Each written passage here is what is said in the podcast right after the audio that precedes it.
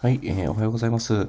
えー、今日は1月の13日の木曜日ですね。朝の5時12分ですね。えー、はい、朝ですね。今日も寒いですね。昨日めちゃくちゃ寒くて、ちょっと大阪はちょちょろっとだけ雪降ってたんですけどもね。今日もまた寒いですね。今日もやっていこうと思います。吉浜良二です。えー、このラジオはですね、えっ、ー、と、会社に頼らず個人で商売していきましょう、ビジネスしていきましょうといったですね、えー、変なラジオとなっておりまして、えー、僕は EC サイトで今、えー、個人で稼いでいて41歳ですね、になっているんですけれども、まあ、僕が、え日々勉強していることであったりだとか、こんなことをやろうかなとか、あんなことやろうかなとかですね、え思っていることとかもですね、えまあ、まあ、自己満にですね、え ー、こうやって喋っていくラジオになっております。で、基本ですね、僕はね、あの、友達がいないんですよね。こういうビジネスの話をしたりだとか、勉強したことをお話しする友達がいなくてですね、えー、このラジオでですね、吐き出しているっていう感じなんですけれども、まあ、本、読んだ本のこととかですね、を、まあビジネスのこととかを言ってるので、えー、まあビジネスをやってる人とかがですね、ああ、こんな考えがあるのかとかですね、あ、じゃあそうやったら、えー、これを、えー、なんか、こういう事業を始めようとかですね、えー、こういうことやってみようとかですね、えー、そういう、なん、えー、なんて言います、こう、ヒント、ビジネスアイディアのヒントになれば、ヒントにつながればいいかなとか、そういったことを思っております。はい。あのもし時間がある方はですね、ちょっとでも、ね、聞いていただいて、なんかヒントにつながれば、いいかなと思っておりますので、ぜひ聞いてください。っていう感じですね。はい。えー、今日はですね、何の話かってことなんですけれども、えー、っとですね、今日は、えー、走りながら考えるっていうことをですね、えー、ちょっとテーマにしていこうかなと思います。走りながら考えるですね。よく聞く言葉ですよね。なんか、あの、なんかビジネス書を読んでたら出てきそうな、え言葉なんですけれども、なんか結構、あの、なんかいろいろ出てきますよね。SNS とかこう見てたら、そういう系の、えー、なんかビジネスやってる系の、なんか、なんかそういう系のね、えー、SNS とかでよく発信されてそうな、なんかなんかどっかで聞いたことあるなみたいな感じなんですけど、なんか分かってるようでなんか分かってないようなーっていうこの、そういうことは分かってるよって、そういうこと意識してやってるよって思っててもですね、なかなかこうやっぱ走りながら考えるってことは難しいことだなとは思うんですよね。やっぱ躊躇したりとかしますから、やっぱ不安もありますし、え、これ走ってて大丈夫なんかなとか思ったりするじゃないですか。うん、なので、なかなかね、あのー、実際に、あのー 実行するっていうのはなかなか難しいとなとは思ってるんですけれども、先日ですね、ちょっとそのまさに走りながら考える人にと会っててですね、もう話を聞いてて、ああ、そうだよなと、なんかやっぱり、あの、そこを真似したいなとかですね、やっぱ自分もそうやってやっていかないといけないよなとか、自分もその走りながら考えるタイプの人間だと思ってたけど、あ結構考え、あの、考えるだけで終わってしまってたかもなとか、あまりこう、走りながら考えるってことやっ最近前もやってこなかったんじゃないかなとかですね。あの、ちょっと反省とかですね、自分自身で反省というか、したりだとか、ちょっと、あの、思い返すことがあったりしたので、うん、そういった話を、ちょっと、あの、えー、そういうことを思ったのでですね、走りながら考えるって言った今日テーマにしたんですけれども、はい。えっ、ー、とですね、先日ですね、えー、和歌山の、和歌山紀の川市にあるグリーンジャンクションといったですね、無農薬農家さんがあるんですけども、えー、そこのみかんであったりだとか、まあ、桃とか柿とか、あとレモンとかですね、梅とか、えー、そういったものを、えー、今無農薬で栽培されている農家さんなんですね。でも、この付き合い的には5、6年で付き合いがあって、えー、その無農薬フルーツをえー、うちの EC サイトで、えー、紹介して販売しているといった形なんですけれども、えっ、ー、と、結構、あの、演習のですね、えー、田村さんという方がいるんですけども、えー、田村さんがすごい、あの、なんか行動力のある人で、えー、まあ、いろんなことをやったりするんですよ。もうその何を植えようかなとか言って、僕は今ブドウを植えたいと思うんで、今日、もう今年からブドウ植えますとかですね。えー、まあ、行動は、行動がすごく早いんですよ。で、なんか、今はですね、まあ農農家とかは関係ないんですけど、なんか、すごい、あのー、和歌山にですね、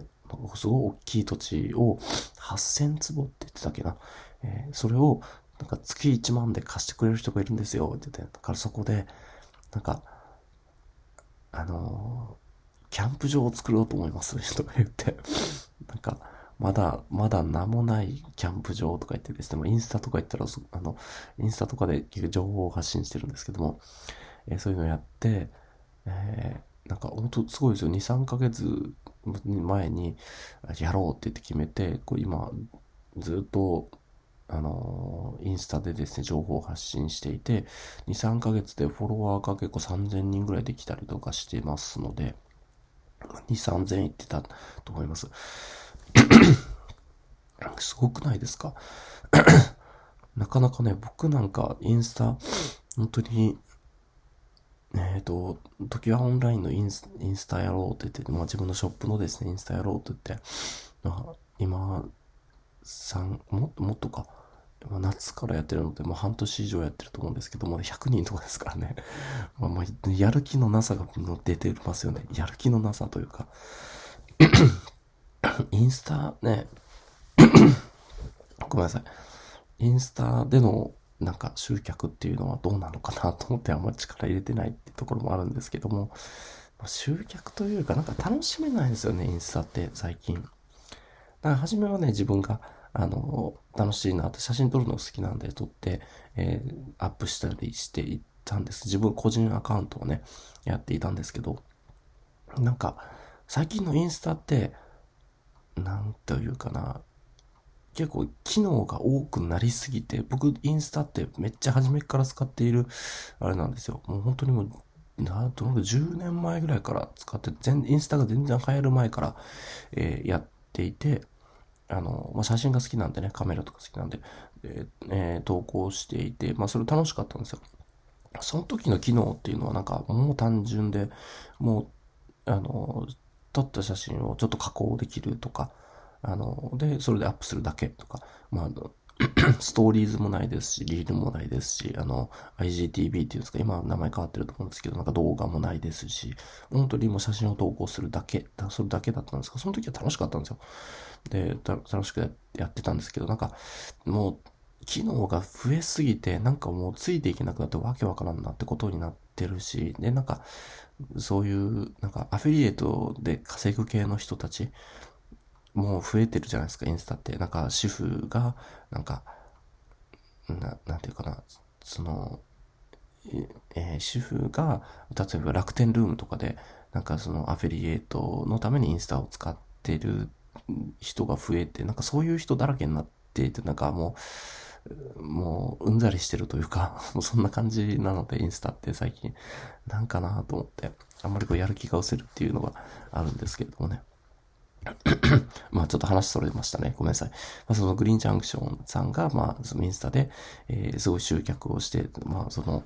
なんてグリーンジャンクションがっていうよりか、あの、田村さんが、グリーンジャンクションの田村さん、演習の田村さんが、まあ、そういう、まあ、えー、まだ名もない、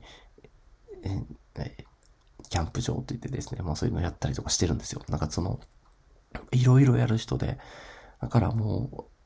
まあ、まさにこの人は走りながら考える人なんだろうなってことをいつも思ったんですけれどもね。えー、まあ、前からやっぱそういう人だろうなとは思っているんですけども、あの、今回、あの、まあ、無農薬農家さんなので、やっぱり無農薬で栽培してるっていうのはどういうふうに栽培してるんだろうとかですね、えー、無農薬にしようと思ったきっかけとか何なんだろうかなとかですね、まあ、そういう無農薬農家さんってあんまりいないので、まあそういう、まあ同業者の農家さんとかも、無農薬ってどうやって作ってるんだろうってちょっと気になるところがあると思うんですよね。せっかく、あの、無農薬農家さんに行くので、まあそういう、えー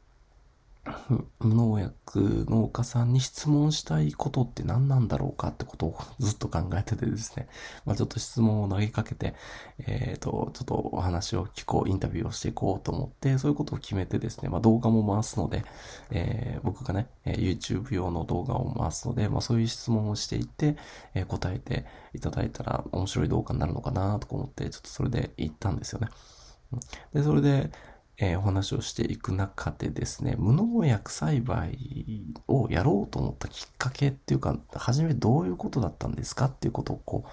聞いたんですよ。そこがね、ちょっと今回のテーマと、あの、ちょっと重なってくる話なんですけど、これを聞いて、あ、まさにやっぱり走りながら考える人だなって思ったことがあって、それを何て言ったかっていうとですね、えー、もう単純ですよ。お金がなかったからってことを言ってました。え えー、と思って、お金がなかったからみたいな、まあ、正直というか、あの、まあ、あのそう、もの、あの、お金がなかった。まあ、初めはね、やっぱり、初め農農家さんで、田村さんは高校生の時に農家で、あの、アルバイトをしていたんですよ。アルバイト。あの、あの、高校、高校生のバイトといったら、やっぱなコンビニでバイトしたりだとか、なんか飲食店で、まあバイト、ちょっとバイトしたりだとか、なんかわからないですけど、そういうのじゃないですか、高校生って。でもなかなか農家でアルバイトするっていう人はあんまりおらんよなと思いながら聞いてたんですけど、えー、まあ、あの、高校生の時に農家でアルバイトしていて、で、ちょっと農家、興味があったらしいんですよ。やっぱ好きだったらしいんですよ。で、おじいちゃんとかもやっぱみかん畑を持ってたらしいので、まあ、農家に興味があったってことだったんですね。まあ、それで高校生の時にバイトをやってですね、で、自分の畑を持てるようになって、高校生の時です、高校卒業したくらいかな、すぐぐらいかな。その時に、あの玉ねぎをやろうと思って、初めは普通に、えー、教えられた通りの、えー、農薬を使って、えー、やってたらしいんですよね。で、ある時に、これ無農薬でもいけるんじゃないかとも思ったらしくて、で、やってみたらしいんですよ。そしたら、無農薬でいけたらしいんです。育ったらしいんですよ。実ったらしいんですよ。あ、なるほど、と思って、これ、これはちょっと無農薬でいけるぞ、と思って、え何年かやっていると、えっ、と、おじいちゃんのそのみかん畑、先言ったみかん畑みかん山っていうんですかね、を、あの、あげるよみたいな、なんかもう、もう管理してくれ、高屋っていうの、三村高屋っていうんですけど、高屋も管理してくれということで、えー、もらったらしいんですよね。あ、いいよってことで、やるやるってことで、えー、まずみかん畑ですね。それを、あのー、まあ、同じように、えー、玉ねぎ無農薬で作っているので、え、無農薬にしようっていう思ったらしいんですね。その時に、あの、まあ、そのきっかけっていうのが、まあ、みかん山もらったけど、これ、農薬散布であったりだとか、肥料とかを考えると、全然お金がないから、あの、そんな肥料も買うお金もないと。で、えー、薬剤を買うお金もないと。なので、まあ、玉ねぎも無農薬でいけたから、まあ、無農薬でいこう。で、と思ってみかんを無農薬で育てることにしたそうなんですよ。まあ、まさにこれ、走りながら考えるってことっていうか、まあ、とりあえずやってみるみたいなことじゃないですか。まあ、それがすげえなと思うんですけど、不安とかあるんかな、なかったんかなと思うんですけどね。まあでも不安、不安なかったってこと言ってましたね。で、とりあえずやってみると。で、やってみたら1年目はやっぱりダメだったそうですね。ダメで、あれ？みたいな。これ結構虫少なとか。で、普通は、例えば、これ、まあ、どのくらい正確な数字じゃないですよ。例えば1本の木から、例えば、え、実が300個ぐらい、え、取れるとしたら、えー、その無農薬、普通に栽培したらしてたらね、一本の木から例えば300ぐらい、300個ぐらいみかんが取れるということであればですね、例えばの話ですよ。300ぐらいであれば、無農薬にしたら半分以下になったらしいんですよ。本当に、えっ、ー、と、300やったら、なんか150が半分なので、まあ、100個ぐらいになったと。例えばなんですけど、ま、収穫量がもう激減したらしいんですけど、それでやっぱりこう失敗を踏まえて、あ、これはこうやった方がいいなだとかっていうことが分かってきて、で、あの、まさに勘が走りながら、こう、みかん栽培、無農薬栽培をやりながら、失敗しながら、あの、考えていくっていうことをやったっていうことなんですよね。このまさにそうだなと思って。なんかこれはビジネス、僕の、僕にね、例えると、これはいいチャンスだな、ビジネスだなと思ったらですね、やってみると。で、ダメだって失敗もするけど、その失敗から学ぶことっていうのがやっぱかなりあると。で学んで、あ、これやったらダメなんだな、こうやったらうまくいったなってことを、ちゃんと PDCA を回すということですね。うん、で、これちょっとね、あの、これ違う本で読んだ PDCA の話が、あの僕ポロって言ったんで、ちょっと違う話なんですけど、ちょっと言うと、PDCA は、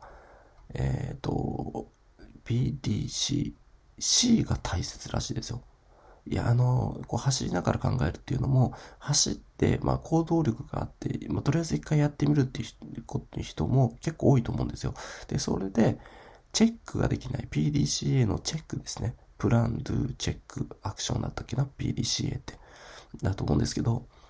チェックができない PDCA の C ができない人が多いらしくて、これあのチェックをして検証をしないと、ちゃんと検証をしないと、ただ動いただけになるんで、どう動いて、どううまくいったのか、どう失敗したのか、そこをちゃんとチェックして次の改善に回さないと、ただやってるだけになるんで、走りながら考える、走ることはできるけど考えることができないっていう人も結構多いんじゃないかなと思うんですよ。ななので、チェックが大切ですね。どういうふうに失敗したのかっていうことを、どういうふうに成功したのかっていうことを、ちゃんと、えー、データを取るのであれば、データ取れるのであればデータを取って、で、ちゃんと検証してですね、ちゃんとチェックをして、で、それを次の改善に活かすということですね。まあ、その、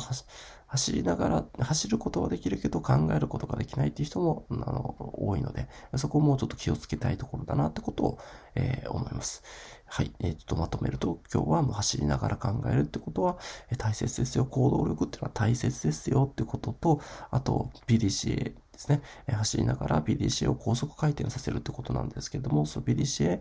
えー、PDCA、PDCA って言ってますけれども、結構分かってない人も多いっていうことになると、そこも大事なことですね。チェック大切ってことですね。あと、リサーチ。えー、結構ね、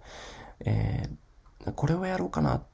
て思って、やっぱリサーチなしでやるっていう人もいると思うんですけど、ある程度リサーチはすると思うんですよ。本当にここはいい、いけるビジネスなのかっていうことで考えて、やっぱりリサーチもすると思うんですよね。ただ、あの、リサーチをしまくって、リサーチだけで終わらないようにしたいなってことを、えー、まあ、自分にも言いたいなと思います。大体なんかの本で読んだんですけど、大体6割ぐらいリサーチが、あの、積んだら、あとは行動するだけだと。いうこと。まあ、6割もリサーチして、なんか、あの、なんていう、あ、これは参入ししない方がいいなっていう、そういう情報が出てこなかったら、やっぱり動いた方がいいかなと思います。あと、動きながら考えて、いやそこで、なんかいろいろ失敗とかが出てくると思うんですけど、その失敗を、えー、が、まあ失敗を、まあチェックしてですね、PDCA でチェックして、で、改善に活かしていくと。いうことの動きをしていきたいなということを自分自身にも言い聞かせたいなと思います。はい。えー、今日は以上ですね。えー、今日のお話は走りながら考えるってことをテーマにお話しさせていただきました。はい。えー、こんな感じでですね、僕は、え毎日ですね、えー、まあ、自分がかん思ったこと、考えたこと、あの、勉強したこととかですね、えそういったことを、え発信していってますので、面白かったなとかですね、思っていただいたらまた、えー、聞いていただければなと思います。僕的にもですね、このラジオは本当に、あの、吐きだめみたいになってるんですけれども、まあ友達いないんでね、えー、お友達いないって言ったら、あの、いないんかって、まあ嘘にはなるんですけど、友達、こういうビジネスの話をする友達がいないんですよ。もう全然いないですね。これはですね、僕は、あの、妻にですね、初めは、まあこれ、音声で、音声でこう喋ることによって僕の記憶の定着にもつながるんですよね。なので、えー、喋って、まあ、勉強したこととか考えたことっていうのは喋りたいんですけど、初めはですね、妻に、あの、ちょっと聞いといてよとか言って、あの、ふんふんふんふんって理解しないでもいいし、うん、あ、そうかそうかって合図中言ってるだけでいいんで聞いてくれってことで、僕は妻にこういう話をいろいろしてたんですよ。でも最近うんざりされて、もうやめてくれということを言われてですね。で、それで、ああ、じゃあ、えー、でも喋りたいしな、みたいな、もうアウトプットのために喋りたいっていうのもあるので、だったらもう、こういうラジオっていうか、はじ、はじめね、なんか自分の携帯のスマホの、なんかボイスメモとか、ボイスメモとかに、えー、ただ単にこう、こんな感じで喋ってたんですよ。でもなんかこう、まあ、音声で発信してですね、あの、誰か聞いてくれる人がいて、もしこれからなんか、誰かの役に立ったらいいなとかっていうことも考え出してですね、まあじゃあも発信していこうということで、えー、こういったラジオとかポッドキャストで撮ってるって感じなんですよ。まあ、ほとんど宣伝とかしていないのでね、あの、これにたどり着く人っていうのは超稀な人だと思うんですけども、まあ、あの、別に広げるためにやってるわけじゃないのでね、あの、まあ、自己満でやってるので、もし、たどり着いて聞いてくれる人がいればですね、あの、本当に、有益な情報は、でもそこはいるのであれば、その有益な情報はやっぱ流してですね、その聞いてる方に対、聞いてる方が、なんか役に立てばいいなとかは思っているので、まあ、あの、別にこのラジオ広める気はないんですけど、あの、聞いてくれてる人がもしいればですね、えー、ちょっと、あの、有益な情報にやっぱしていきたいなとは思います。はい。えー、そんな感じですね。はい。それでは以上となります。また、えー、明日も、えー、聞いてください。えー、今日も、本当に、今日木曜日ですね。え、頑張っていきましょう。それでは、え、いってらっしゃい。